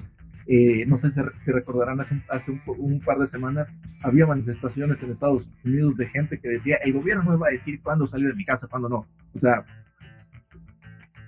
Sí, definitivamente. Y esto lo aclaro porque de verdad he conocido, eh, he, visto gente en, en, en, foros de Facebook que se la pasa diciendo, ay, es que, es que la gente de acá es, es, bien, es bien mensa, es que la gente de acá es tercermundista y por eso no obedece las reglas. Señores, la gente en todo el mundo, la, la estupidez no tiene nacionalidad, les juro, por, les juro por lo más sagrado que la estupidez no tiene, no tiene nacionalidad establecida, la gente es, la gente puede, puede romper las reglas de manera irracional en cualquier parte del mundo. Ya vieron lo que pasó en, en, en este de en París, que se fueron todos a una, a una, tienda de ropa, a un Zara, ¿no? Otro local, y pues pum, al día siguiente contagios así súper drásticos. Gente que dice, no, es que me están queriendo controlar en el mal sentido. Va y hace este tipo de, de conflictos. Todo lo contrario. Gus, ¿tú por qué estás en tu casa encerrado? Pues. ¿Por qué estás respetando la cuarentena? Exacto. Así es. Pero al final de cuentas, porque, y, eso, y eso es bien interesante. Voluntariamente dices. Es, es bien interesante, no, no, es, es, bien, perdón, eh, es bien interesante este, esta, esta parte que comentas porque al final de cuentas, eh, y como tú bien dices, ¿no? O sea, tenemos pues autonomía, entonces podemos decidir eh, estar o no estar y justamente por eso iba a, a, esto, ¿no? Al final de cuentas, lo que estamos, lo que estamos ejerciendo en este momento para estas personas, por ejemplo, los, franceses en Sara, los Florida Men, que este, su, su, protesta fue hacer, eran unos vatos miembros de, un miembros de gimnasios que querían regresar a su gimnasio y fueron a hacer ejercicio todos juntos en la puerta del, de, del Congreso de Florida. ¿no? Este, eh, al final de cuentas estamos ejerciendo una vigilancia hacia ellos y los estamos catalogando como lo que serían los, las, las gentes malas, ¿no? Y esto es bien interesante porque aquí es donde este, me gustaría mucho la opinión de Nelson, ¿no? Respecto a, a, esta, a estas vigilancias, ¿no? Porque luego, luego, pues sí conferimos, sí conferimos como que un poder, votamos y ese voto lo entendemos como un, aparte, después de, este, de esta tachita, ya no es mi pedo, ¿no? Pero luego, okay. luego, ajá, este, y, perdón, y adhiriendo a eso, luego, luego, como uno mismo ejerce este control y esta vigilancia hacia lo que él mismo se divorció. Ah, ok. Pues mira, vamos a tratar de no hablar de problemas de gente blanca que está en Europa. y vamos a ver cómo están los prietos en aprietos aquí en, Yucatán. Órale. Eh, porque, por ejemplo, estamos hablando acerca de la vigilancia y el castigo, ¿no? Y los políticos son personas que todo el tiempo quieren estar en los reflectores cuando es algo bueno, pero cuando tienen que tomar decisiones que perjudican realmente a la gente que, les eligió, eh, lo hacen en lo oscurito, ¿no? O sea, ayer, por ejemplo, ahorita ya está eh, la resolución con un retraso de más de tres horas se aprobó el, préstamo de 1.728 millones eh, para obra pública porque eh, seis diputados del PRI en este gobierno panista ya quedaron de acuerdo en aprobar por mayoría, ¿no? Esta es una parte que tenemos que también analizar desde la decisión de las personas que nos están gobernando y las justificaciones que puedan dar de fuerzas mayores por las cuales toman esta decisión, ¿no? Estamos hablando de las políticas que se nos aplican durante esta pandemia y, precisamente la gente que está en el Congreso Estatal están decidiendo por nuestro bien en esta pandemia que para desarrollar al Estado hay que echar más cemento sobre esa plasta verde que es el monte yucateco, ¿no? Entonces, estas decisiones que buscan justificar el orden ¿no? y el progreso, es una visión muy clásica de, de lo que le permitimos a nuestros gobernantes, eh, porque no es a veces eh, adecuado incomodar al poder. ¿no? Eh, en la medida en la que se cuestiona, por ejemplo, a, personas en puestos de, de, elección popular, uno se gana la enemistad de sus personas que les apoyan, ¿no? Entonces, Vemos también cómo en todos lados existen alianzas y de una u otra manera hay conveniencias todo el tiempo, incluso entre las fuerzas antagónicas, ¿no? Que están, por ejemplo, ahorita pasando estas eh, medidas, ¿no? En el Congreso para poder... Este, Nelson, disculpa que te interrumpa. Ahorita me recordaste algo que, que, que, me tocó escuchar del maestro Efren Maldonado, caricaturista de acá de Yucatán, eh, que en un curso que tomé con él, él decía, a los políticos no se les aplaude, se les critica. Y el político que más te gusta es el político que más debes de criticar. Y lamentablemente, como tú bien dices, eh, tenemos un problema como sociedad que cuando, cuando el mexicano por medio apoya a un político, todo lo que hace ese político le parece bien. No lo critica, al contrario, considera una traición hacia él el hecho de criticarlo. Entonces, desde ahí estamos mal, ¿no? O sea, imagínate qué, qué nivel de, de, volviendo al mismo tema, ¿no? De control sobre la audiencia, tienen, tienen estas figuras que prácticamente son vistos, pues, tal vez, tal vez decir como dioses es algo dramático, pero imagínate ese nivel que, que sus grupos están, pero bien, bien intensos, ¿no? O sea, pues podemos hablar. Cuando criticas a un político, tienes que hacer cuando sus grupos, eh, cuando criticas a un político, tienes que hacer que sus grupos entiendan, no, espérate, no estoy apoyando al otro, estoy criticando a este y con más es más, ¿sabes qué? Yo voté por este mismo que votaste tú y lo estoy criticando porque le quiero exigir resultados. No Estamos hablando de ya sabes quién. De ya sabes quién. sí. ¿De quién? ¿De quién? sí, pero, y bueno, que nos comentabas, Nelson, sobre, sobre estas apreciaciones que tenías que, podemos, que podemos escuchar lo que piensan, por ejemplo, personas que están totalmente convencidas de que nada malo puede venir de su líder, ¿no? Porque el líder es bueno, el líder es bello, olvídate de lo malo. Así es. ¿Cómo era? el líder es bueno, el líder es bueno, no hay voluntad, olvídate de ello. No, no, no, no, no, no, no, líder. No, no, no, no, no, líder. Líder. Batman, líder. Gracias, gracias por la referencia. Ya, ya, ya, espantamos a la gente lo suficiente como para poder hablar otra vez de, que estas decisiones que toman las personas siempre están en función de, de, lo que van a obtener de beneficio, ¿no? Sea una persona que está frente a Netflix que va a ver algo de esa cadena o alguien que ve un documental en YouTube para informarse de verdad o de una eh, toma de decisiones escuchando ambas bancadas, ¿no? Partidistas en un congreso, siempre la elección que hacemos, el control que tomamos sobre nuestras decisiones es a partir de qué tanto nos beneficia tomar esta decisión, ¿no? Nunca se pierde en política, incluso cuando no ganan, ¿no? Entonces, siempre hay una negociación entre las personas que están en esa igualdad y, eso es lo que nosotros eh, a veces no percibimos, ¿no? Que en la medida en la que nos enfrascamos en discusiones para ganar o perder, hay gente que está mucho más beneficiada de que esta pelea suceda que de realmente tener que cambiar y cuestionar eh, el, orden, la normalidad, llámese la imposición, ¿no? Eh, en la medida en la que estemos generando, por ejemplo, contenido para Internet, estamos quedándonos dentro de nuestras casas. Y también es muy difícil a veces como defender estas libertades irreales, ¿no? Como le pasa, ahora sí podemos, no sé, ya ahí sí quiero hablar del, del modelo de Estados Unidos, que era para muchas personas un modelo cultural ideal, ¿no? O sea, como un imperio, y vemos cómo la gente está saliendo a, defender su derecho a no usar cubrebocas y sí a usar armas, ¿no? Porque no es necesario protegerse de un virus que no existe, pero sí es necesario tener un arma de uso militar para defenderse de cualquier, no sé, zombie que te vaya a atacar, ¿no? Entonces, hay políticas constantemente eh, contradictorias porque hay gente que apoya cosas de manera contradictoria y son personas a las que se les merece respeto, pero ¿en qué medida vamos nosotros permitiendo que pasen encima de nuestras libertades y de nuestros derechos por coincidir con estos líderes, ¿no? Y, sin ver que a final de cuentas estamos como el sapo, ¿no? En la, cubeta de agua caliente y sin percibir que el cambio de normalidad nos lleva a una militarización del país.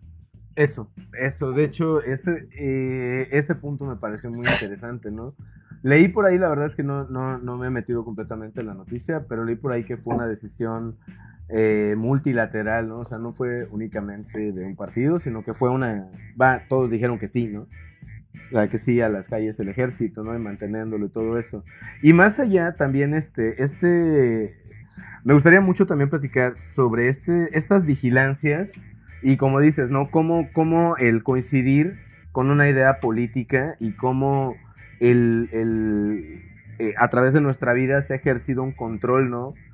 A través muchas veces de la violencia en la infancia, ¿no? Eh, eh, de, en diferentes momentos de nuestra vida. Luego entonces, cuando conferimos el poder a, a, una entidad, a una persona para que lo ejerza sobre nosotros, luego, luego le pedimos que, nos trate de ese modo. Lo digo porque al final de cuentas está la parte del castigar, ¿no? O sea, cómo, cómo nosotros mismos, o sea, como sociedad, como, no nosotros eh, específicamente, pero personas van y le dicen, por ejemplo, cuando están las manifestaciones feministas, ¿no? Que terminan eh, haciendo grafitis en el Parque de la Madre.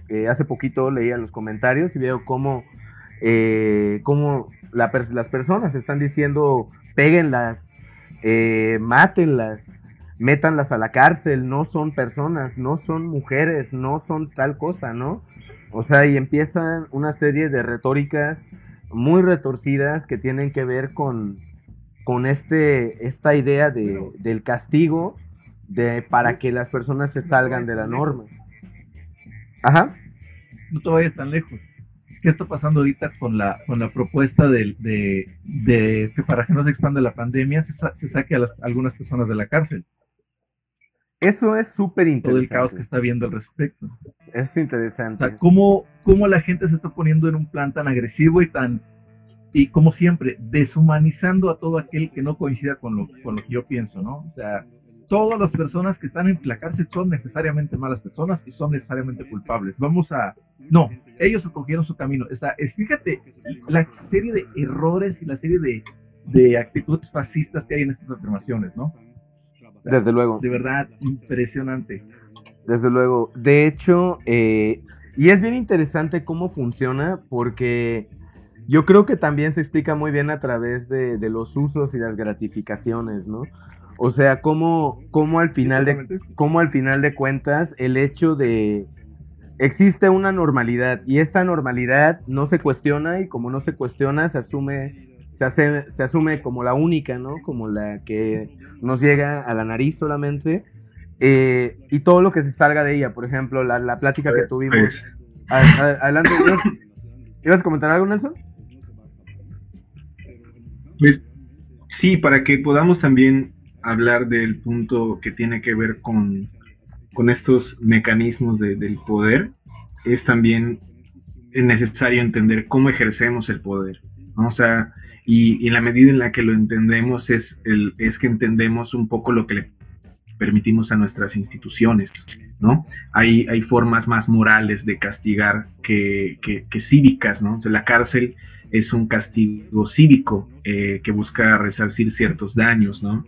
Pero la moralidad, al mismo tiempo que perdona, por ejemplo, en un sistema cristiano, cualquier falta, eh, no, no tiene una forma de de, resarcir ese daño más que con ciertas formas de castigo muy eh, precisas, ¿no? Que es la expiación, ¿no? O sea, siempre se, se piensa en el castigo como una reparación del daño, ¿no? Es decir, ya metieron a la cárcel a alguien y ya está cumpliendo con su castigo. No nos ponemos a pensar si esta privación de la libertad realmente va a cambiar la conducta de la persona o si el ejercicio de este poder sobre un disidente, sobre un rebelde, sobre una persona que va en contra del orden de la sociedad, eh, en realidad está siendo utilizado como un chivo expiatorio precisamente, ¿no? Entonces, en ambos casos se trata de quién ejerce el poder y qué tanto coincidimos con esa persona en la medida de que si nos si estuviera en nuestra decisión esa si no estuviera en nuestro poder esa decisión, cómo ejerceríamos el poder, cómo lo ejercemos nosotros en nuestros actos cotidianos, ¿no? Y esa es una parte muy interesante porque cuando pensamos de manera muy individual, todo se justifica, ¿no? Como esta serie de este de, de, de, House of Cards, ¿no? O sea, idealizan el mal engendrado en un personaje para poder lidiar con la, con la idea de que... A ver, ¿sigo acá? Sí, ahí sigue. Con la idea de que... Eh, con la idea de que es posible, delegando todo ese mal en esa persona, expiar todas las culpas cuando este hombre de paja se ha quemado, ¿no? Esta, esta forma de, delegar en una sola entidad la capacidad de, quitarle el mal a todas las personas, ¿no? Una figura profundamente cristiana, pero para fines individualistas, ¿no? Es decir, me libro de mis pecados individuales, no hay una forma de percibir cómo la colectividad se beneficia de esta decisión. Uh, esto son temas a los cuales me remito a partir del libro de, la historia de la sexualidad de Foucault, por ejemplo, a más allá de los de, la vigilar y castigar que habla de manicomios y de cárceles, ¿no? Y de, y de la idea en general que tenemos de cómo tratamos a las disidencias, ¿no? Dicen la sociedad, la forma en la que trata a sus prostitutas y a sus locos, es que puede conocerse mucho de lo que se permite castigar, ¿no?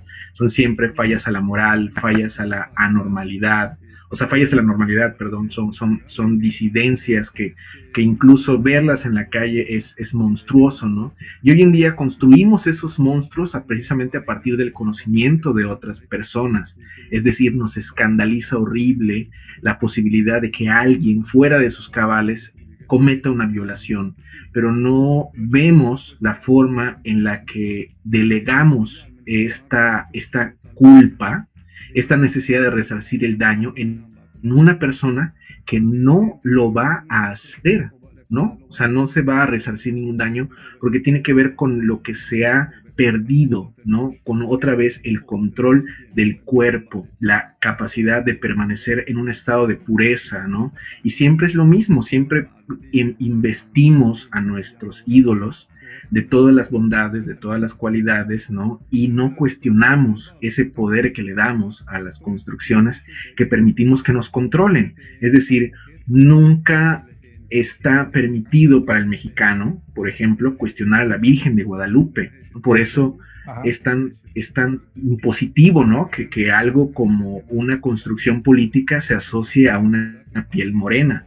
Estas, estas construcciones del sentido solamente legitiman por una mayoría, por una idealización de algo, todos los pros y los contras, ¿no? Si lo hacen es porque lo hacen por nuestro bien y si los critican es porque los otros están mal y no quieren nuestro bien. Es una posición maniquea y no vemos cómo son las redes que operan directamente cercanas a nosotros, ¿no?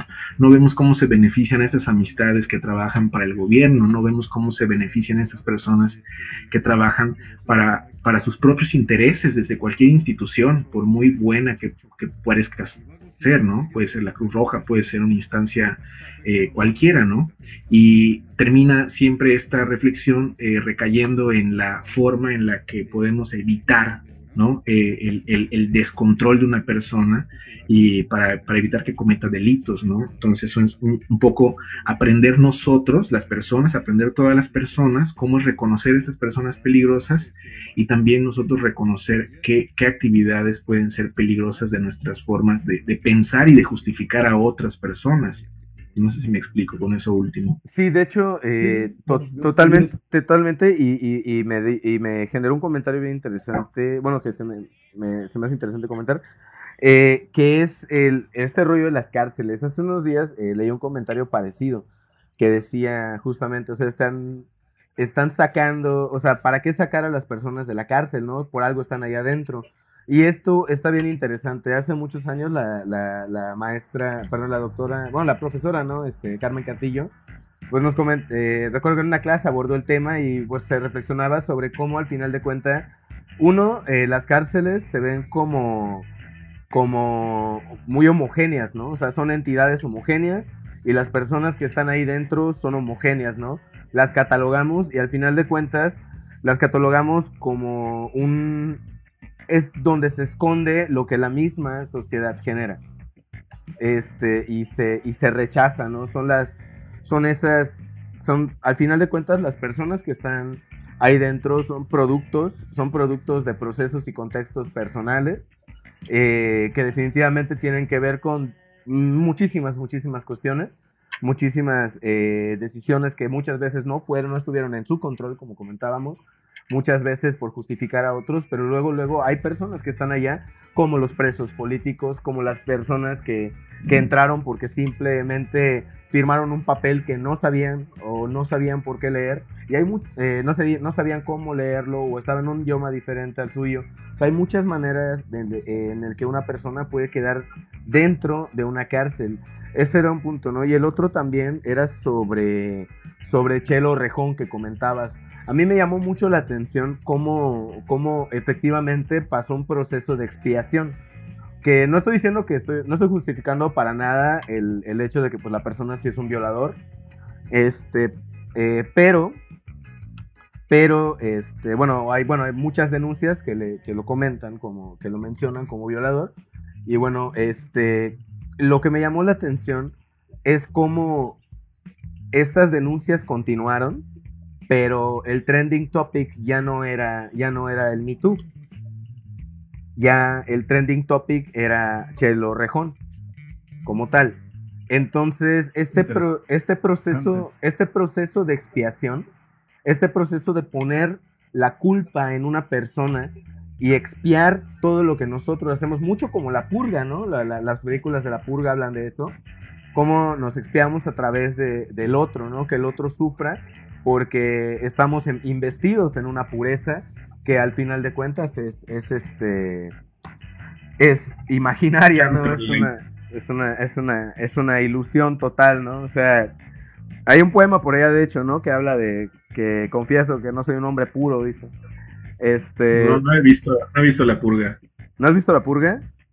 No. Eh, la verdad es que, de hecho, habla justamente de cómo, cómo la violencia, o sea, 24, perdón, 12 horas de violencia eh, sin control pueden generar una sociedad estable, una sociedad contenta, una sociedad feliz, ¿no? O sea, y la historia de todas las películas te, te, lo, te muestra cómo, cómo esto al final de cuentas ah, no es lo mismo estar 12 horas encerradito en tu casa blindada que, que ser un afroamericano compartiendo casa con tus compas, eh, sin tener la posibilidad de resguardarte.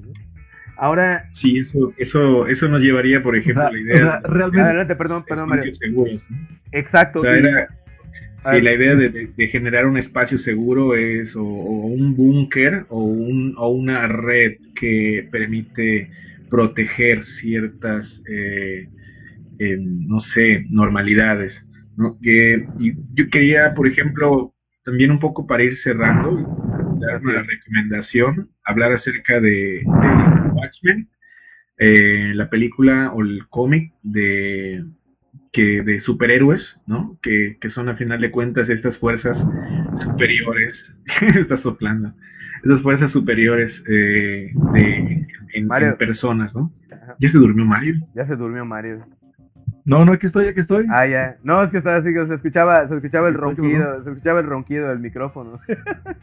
qué, ah, qué raro. no, no, no. Y, y, allá es en donde está esta frase, ¿no? También tomada de la literatura, que es quién vigila a los vigilantes, ¿no? Eh, ¿Hasta qué punto es sano tener una dinámica de, de cuestionamiento hacia otras personas? Y hasta qué punto es benéfico el ejercicio de escrutinio personal para funcionar mejor en la sociedad, ¿no? Eh, regresando un poco al principio de, toda esta idea, ¿no? De quién te controla, ¿no? Y cómo controlas a otras personas. Eh, y, pues, a final de cuentas, controlamos, por lo que estábamos viendo en algunos de los comentarios, eh, cosas muy materiales, con lo que consumimos y las personas que nos consumen nuestro tiempo. Esas cosas controlamos, por así decirlo, ¿no?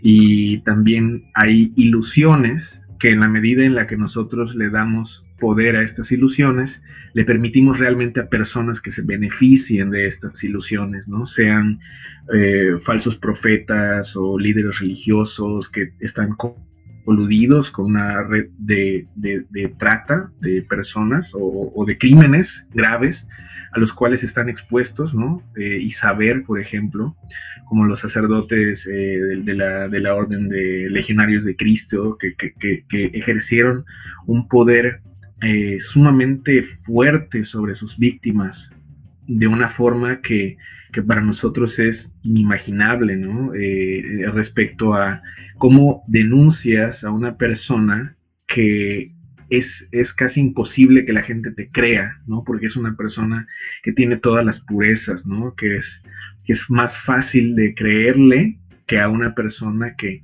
que además ya es impura, ¿no? Hay todo un ejercicio muy fuerte acerca de lo que nos permitimos también perdonar que sería bastante revolucionario, ¿no? La idea de, tomar control de uno mismo y de no delegárselo a que otra persona te perdone, ¿no? Por, por tus acciones, ¿no? En qué medida estos beneficios colectivos pueden partir de, oye, no tengo inconveniente con que existas, ¿no?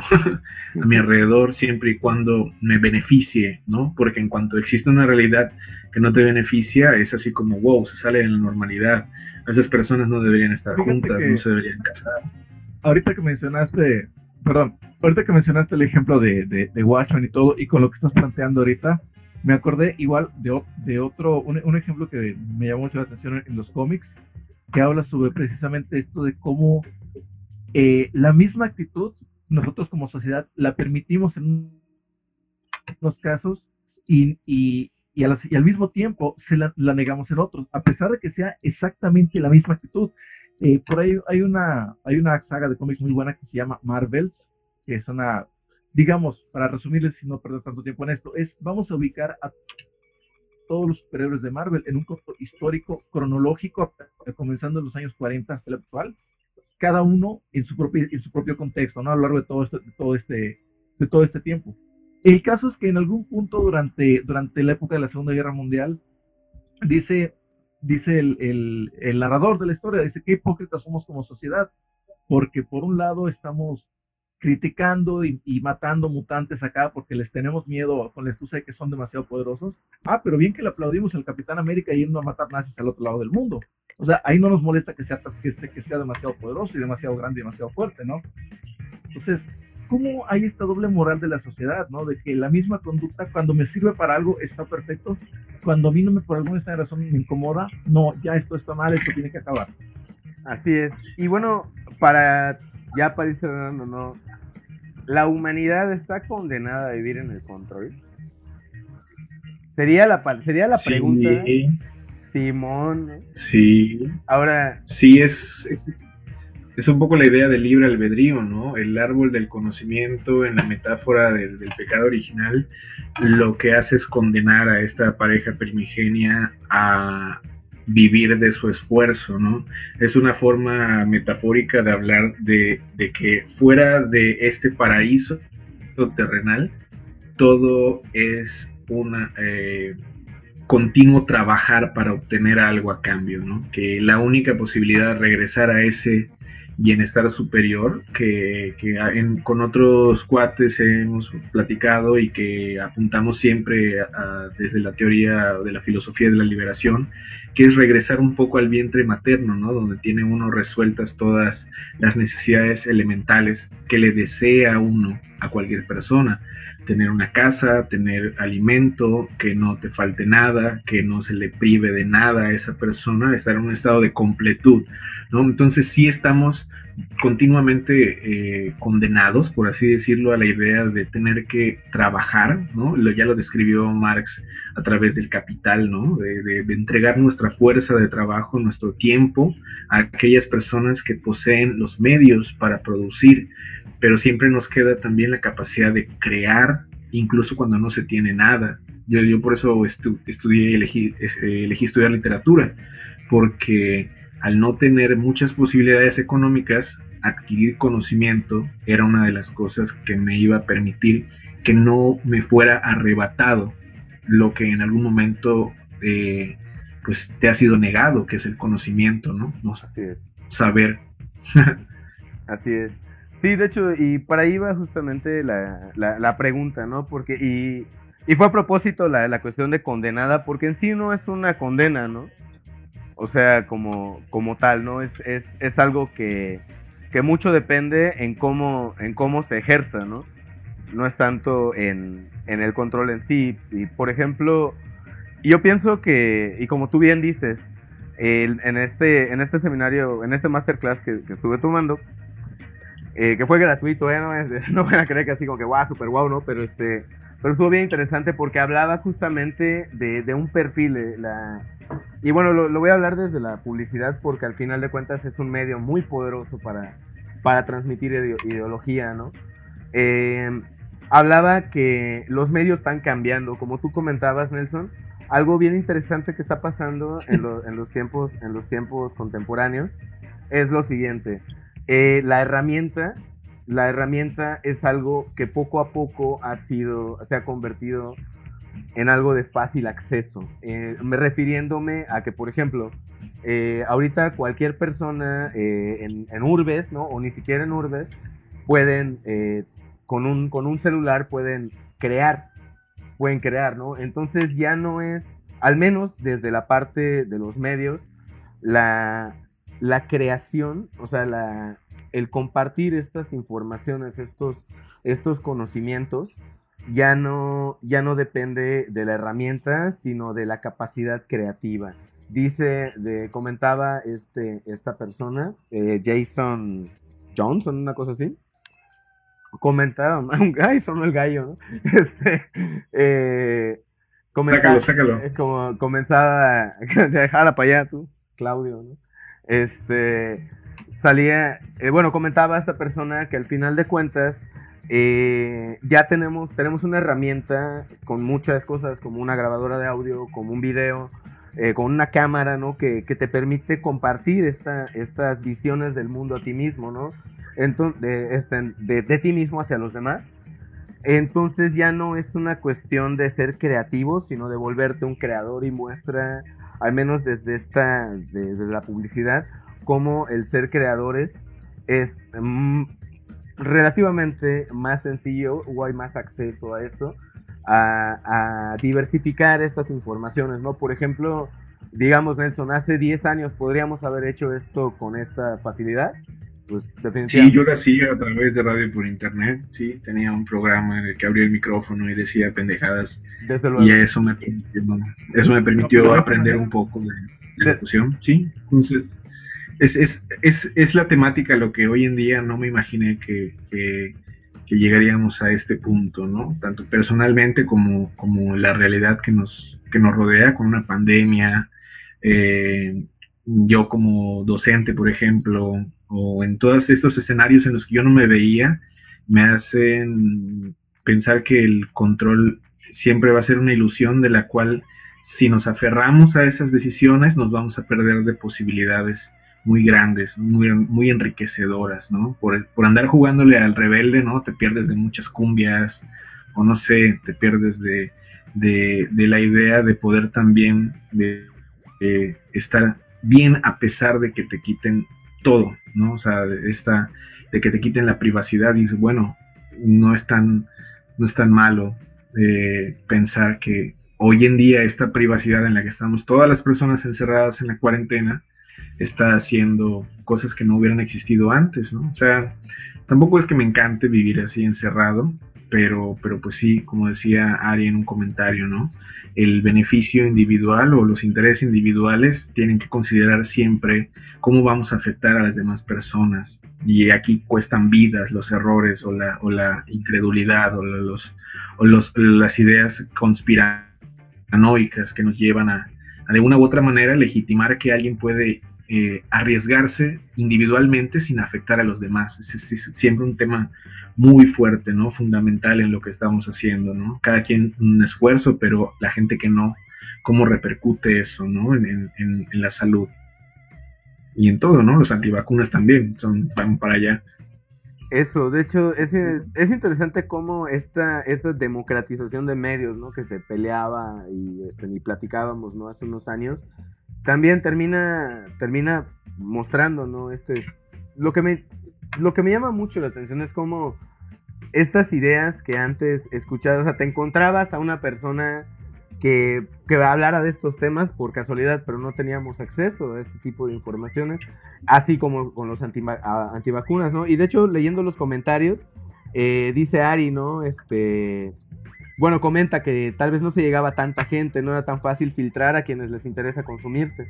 Y es totalmente cierto, ¿no? O sea, la, hace 10 años la, la, información era de mediática era prácticamente unidireccional. En este caso es, todo, es pura retroalimentación y justamente creo que pues allá en, en, este tipo de, en, la, en, la, en el acceso, o ya ni el acceso muchas veces, sino la, la decisión de, de, acceder, de ir a buscar estos, estos, este, estos contenidos, pues es, es más yo lo alcanzo a ver como, yo lo veo como chale, o sea, ya está acá enfrente y aún así no se consume, ¿no? O sea, entonces el problema no era que, que, que los medios eh, tuvieran, o sea, que cualquier persona pudiera ser un medio. Este, al final de cuentas no era eso, ¿no? Al final de cuentas es cómo, cómo, cómo, estamos, cómo estamos recibiendo esta información y qué estamos haciendo con ella y cómo nosotros la estamos entregando, ¿no? Y pasa, y se nota mucho en Facebook, por ejemplo, eh, no pudimos poner una canción con, con, copyright porque pues nos están controlando, ¿no? Y lo, el mismo hecho, ¿no? De, de, pues tener más o menos un horario en el programa, eh, también es una manera de control, el tener una escaleta es una manera de control, el... Hay, hay muchas maneras de, de ejercerlo, ¿no? Uh -huh. Fíjate, curioso que hables de cómo han cambiado las cosas eh, a gracias a la tecnología, o a pesar de ella, según lo quieras ver. A través de... Eh, bueno, a través de, yo creo que sería más apropiado decirlo así, a través de la tecnología, que pues cotorreando y todo decíamos, ¿no? De que finalmente, finalmente llegamos al mundo, al mundo como eran los supersónicos. sí, años tarde, ¿no? Pero, pero llegamos, ¿no? Sí. Porque no sé si se acuerdan, pero, pero, pero esas, esa serie estaba ambientada en el año 2002, imagínate. En el 2002. La, no, los supersónicos estaban ambientados 2020. en el 2002. 2020. O sea, madre sí, mía. Digo, llegamos 18 años tarde, pero llegamos, ¿no? Ya tenemos todo a distancia ahorita. Por el motivo que sea, pero ya. O sea, videollamadas, ya con, a, a este punto. videollamadas con 50 personas. Con, sí, con no, conferencias. No, Y, de hecho, y tengo una pregunta aprovechando. Ajá. Le, decía yo, le decía yo a, mi novia, es que todo está igualito menos los robots. Me dice, ¿qué te pasa? Estamos rodeados de robots todo el tiempo. O sea, hay máquinas que están haciendo, tal, vez no tan imaginativo como la ciencia ficción nos lo pinta, pero igual, o sea. Güey, está la rumba, güey. La rumba es está una. La rumba, sí, está la rumba, güey. La rumba es una, es una, es una aspiradora que se mueve sola. O sea, y aspira sí, solita. Es un robot, literalmente, es, robotina. Es robotina, güey. está, está intenso, ¿no? Y de hecho, bueno, Nelson, y para ir cerrando, tres cosas, ¿no? Va a hacer una pregunta, una, una reflexión final eh, y, una, y una recomendación, ¿no? Este, la pregunta es la siguiente, ¿no? Ah, y tiene que ver con esto, y aprovechando que estás, eh, que tenemos al literato, ¿no? Esto, lo que estamos viviendo es una distopía cyberpunk. Control social eh, excesivo, tecnología, sociedad decadente. No, la idea de distopía es como una forma de augurar que hay a partir de un mismo comportamiento la llegada de una como una realidad en la cual ya no hay una hay una pérdida total de las libertades, ¿no? Y ceder en este terreno es creer que existe el demonio, creer que existe un mal total que puede controlarnos, ¿no? Y, quitarnos esta capacidad de llegar hacia una utopía que sabes que no es real, pero que te sirve para avanzar en una dirección a la cual es deseable llegar, ¿no? No solamente con lo posible, sino con lo deseable y de tener más libertades, no menos, ¿no? Entonces, a mí no me gusta ceder en cuanto al terreno eh, del, pensamiento y de la palabra eh, ante estas ideologías totalitarias, ¿no? Ante el silencio, ante la cerrazón de ideas. es como siempre van a haber otras eh, posibilidades, ¿no? Y hay que pensar en ellas, aunque es divertido clavarse con teorías eh, conspiratorias eh, y ir reconociendo todas las tradiciones que nos espantan y que nos forman, ¿no? Tanto en las, en las literaturas que hay del mundo, porque ahí están todos los relatos que más nos espantan del castigo, ¿no? El Tártaro viviente en la cultura griega, la idea de un dios eh, castigador después de la vida en los egipcios, eh, la idea de una necesidad eh, individual que se que está por debajo del bienestar colectivo, ¿no? En, las tragedias más antiguas, ¿no? Como la de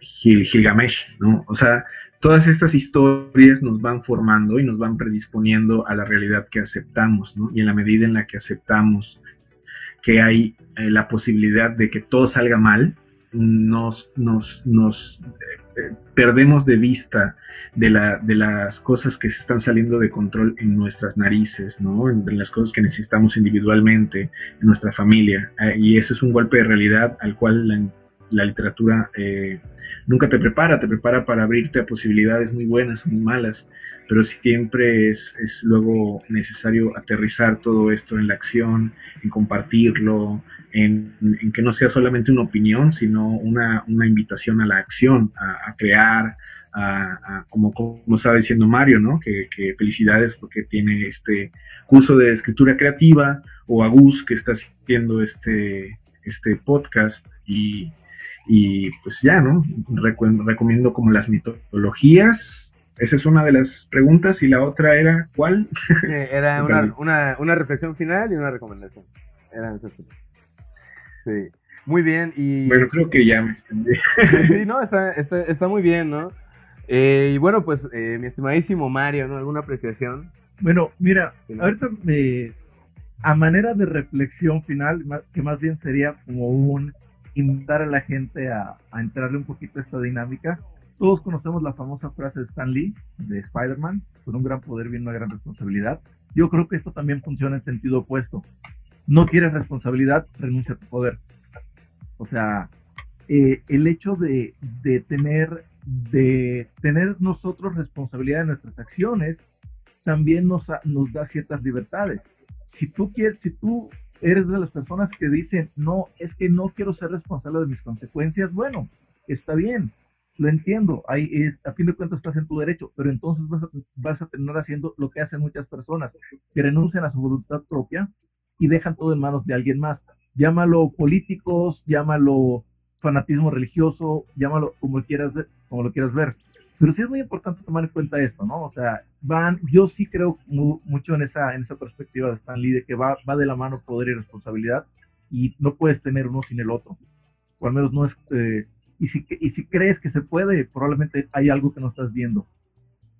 Desde luego, desde luego. ¿Alguna, alguna Ahora bien, la recomendación? Siempre Ajá, bueno, como un punchline, un punchline. Un punchline. Pues sería el punchline de, de, los zapatistas, ¿no? De mandar obedeciendo, un poco esto que estaba comentando Mario, ¿no? La, la inacción también lleva una responsabilidad, como dice ah, eh, Krishna, como dice Krishna con el príncipe Arjuna, ¿no? No importa lo mucho que lo pienses o que lo medites, tienes que participar en la guerra porque es tu destino, ¿no? Entonces también el, meditar o teorizar demasiado sobre algunos aspectos, pues sí, nos, nos, pierden un poco. Siempre hay que pensar un poco en términos comunitarios, ¿no? En cómo, cómo estamos dejando algo, no para nuestro beneficio, nuestro interés, sino cómo, cómo también permitimos a otras personas ayudarnos, ese, ceder el control para que nos puedan dar desde su mejor esfuerzo, su mejor eh, deseo, ¿no? Algo bueno.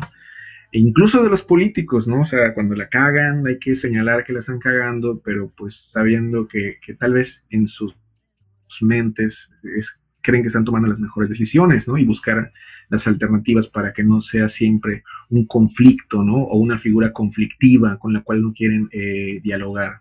No sé, eso sería como una, una anotación personal de que, de que a veces eh, es importante mm, saber conciliar más que generar conflicto por, por obtener un control, ceder el control. Ese es un gran tema también. Sí, ceder, ceder el control. Y, yo creo, y tal vez eh, cederlo implica también la cuestión de compartirlo, ¿no?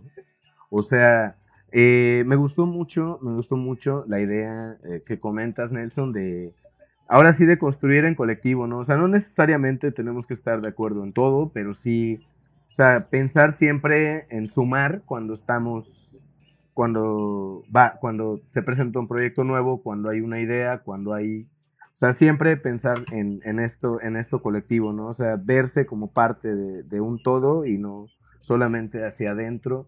Yo creo que es una parte muy importante porque sugiere también un autogobierno, ¿no? O sea, sugiere que podemos ir y, y hacer eh, sin dejar de ser nosotros en un, en un colectivo, ¿no?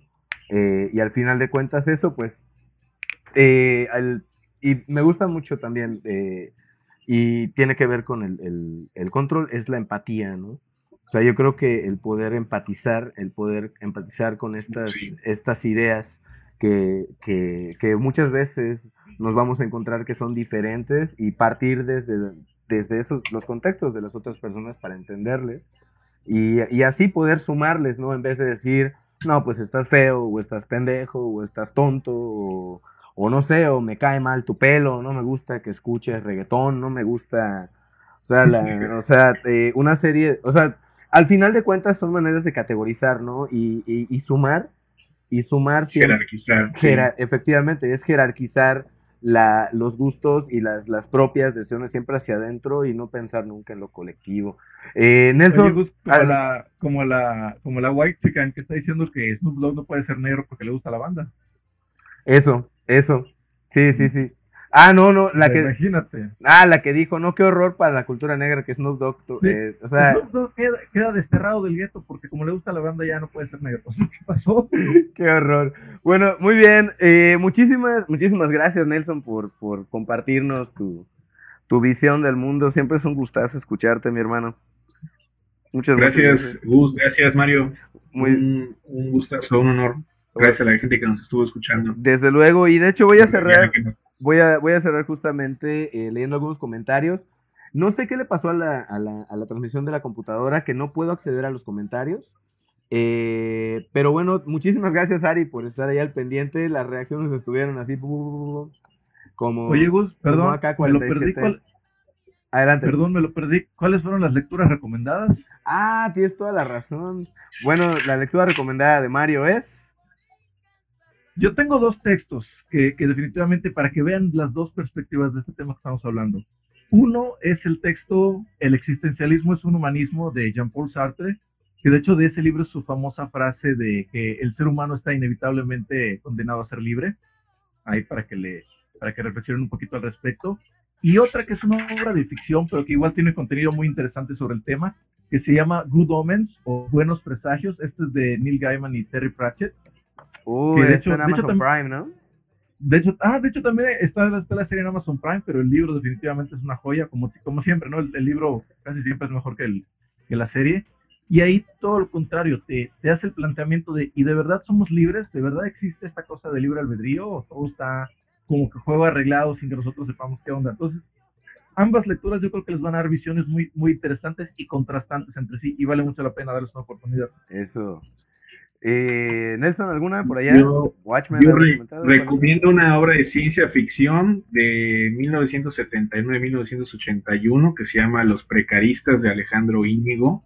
La pueden comprar en Mercado Libre porque son muy pocos los números y es una historia de una distopía mexicana en la cual en el futuro no funciona el petróleo y hay mutantes, eh, hay explotación de humanos que son eh, como fuentes de gasolina porque ya no funciona el petróleo en todo el mundo y hay eh, peces, una comunidad de científicos peces bajo el agua, una nueva Atlántida, o sea, una locura de 1979-1981, que a final de cuentas es una durísima crítica al sistema político mexicano de esa época, Alejandro Íñigo lo que hizo fue este, criticar la, la políticas de dispendio de, la Madrid y es como una forma de hablar de, eso, ¿no? De hacia dónde iba a llegar México si seguía en ese camino de la corrupción.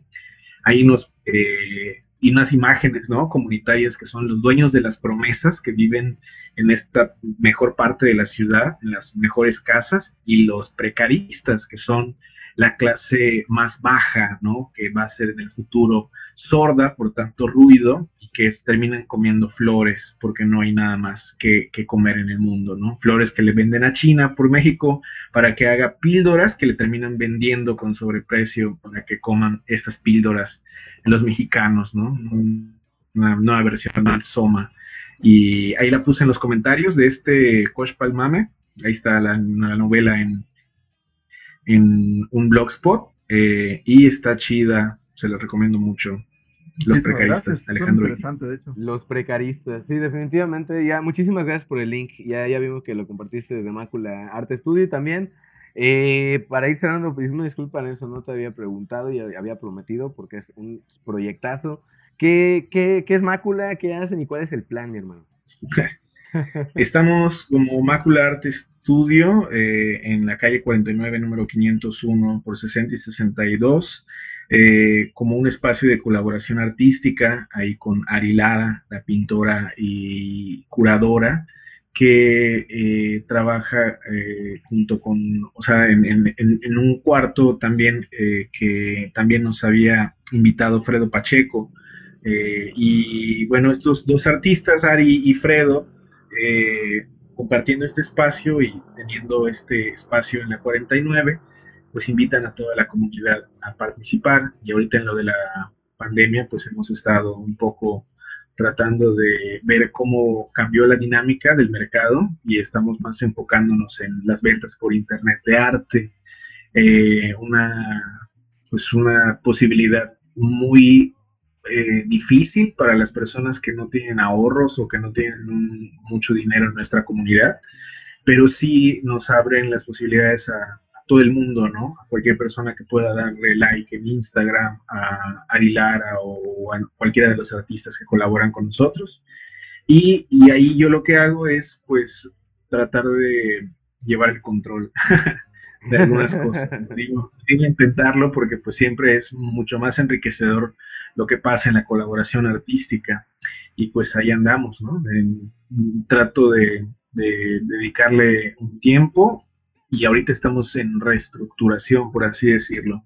Entonces, cuando ya tengamos como que más claro cómo van a estar los tiempos, las actividades y, todo, pues obviamente apreciaría muchísimo que me ayuden a compartir la información a través de sus medios. Nosotros tenemos una página de Facebook que pueden encontrar como Mácula Art Studio y en Instagram y a través de, un correo amácula.artestudio.gmail.com no sé qué más les pueda decir para ponerse en contacto y saber más de este proyecto. No, pues muchísimas gracias, Nelson. y la verdad es que es a, todo Ari. Cada que voy me, me, gusta mucho, mucho la manera en la que trabaja Ari ahí.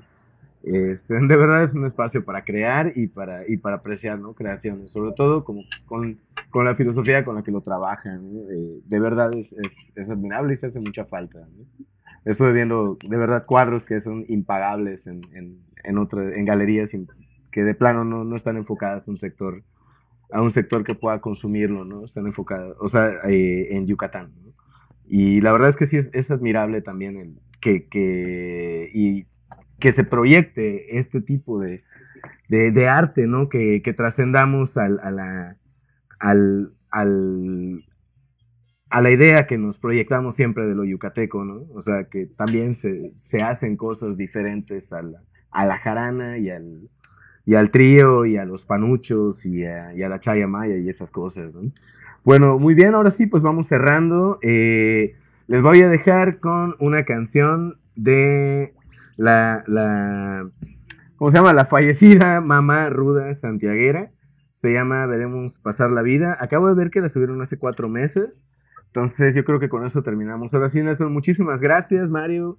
También, este... Chido, gracias. Buenas noches. Sale, vale. Buenas noches a todos los que nos escucharon y nos escuchamos el viernes con un tema nuevo. Hasta luego. Vamos a poner, veremos. Hasta la próxima. Saludos. Hasta la próxima. Thank you.